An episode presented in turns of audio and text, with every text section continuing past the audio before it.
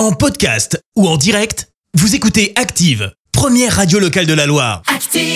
Et maintenant, l'actu média et les audiences télé sur Active.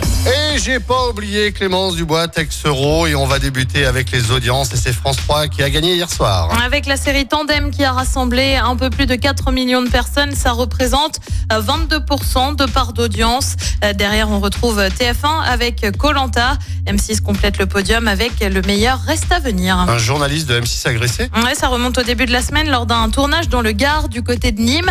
La chaîne s'intéresse à une médiathèque squattée par des dealers. L'un des journalistes aurait été pris à partie et frappé à plusieurs reprises avant d'être secouru par une patrouille de police. Euh, Selon la chaîne, il va bien mais serait en état de choc.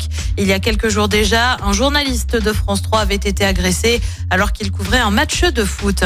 Et puis il espère atteindre la barre des 1 milliard d'euros par an dès 2024. Le président de la Ligue de foot pro, Vincent Labrune, fait part de ses ambitions euh, pour les droits télé de Ligue 1.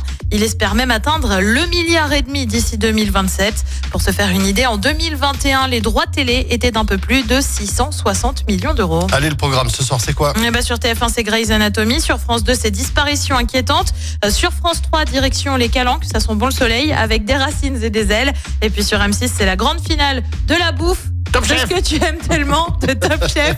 C'est à partir de 21h10. Eh oui, tu sais, justement, en parlant de bouffe, je t'ai dit que lundi, j'avais fait un barbecue. Ouais. Hier, j'ai fait un barbecue. Ce soir, tu fais un barbecue. Oui, jamais Parfait. 203. Voilà, il va faire beau. raison. Il va faire Ouais. beau. Merci, vous avez écouté Active Radio, la première radio locale de la Loire. Active.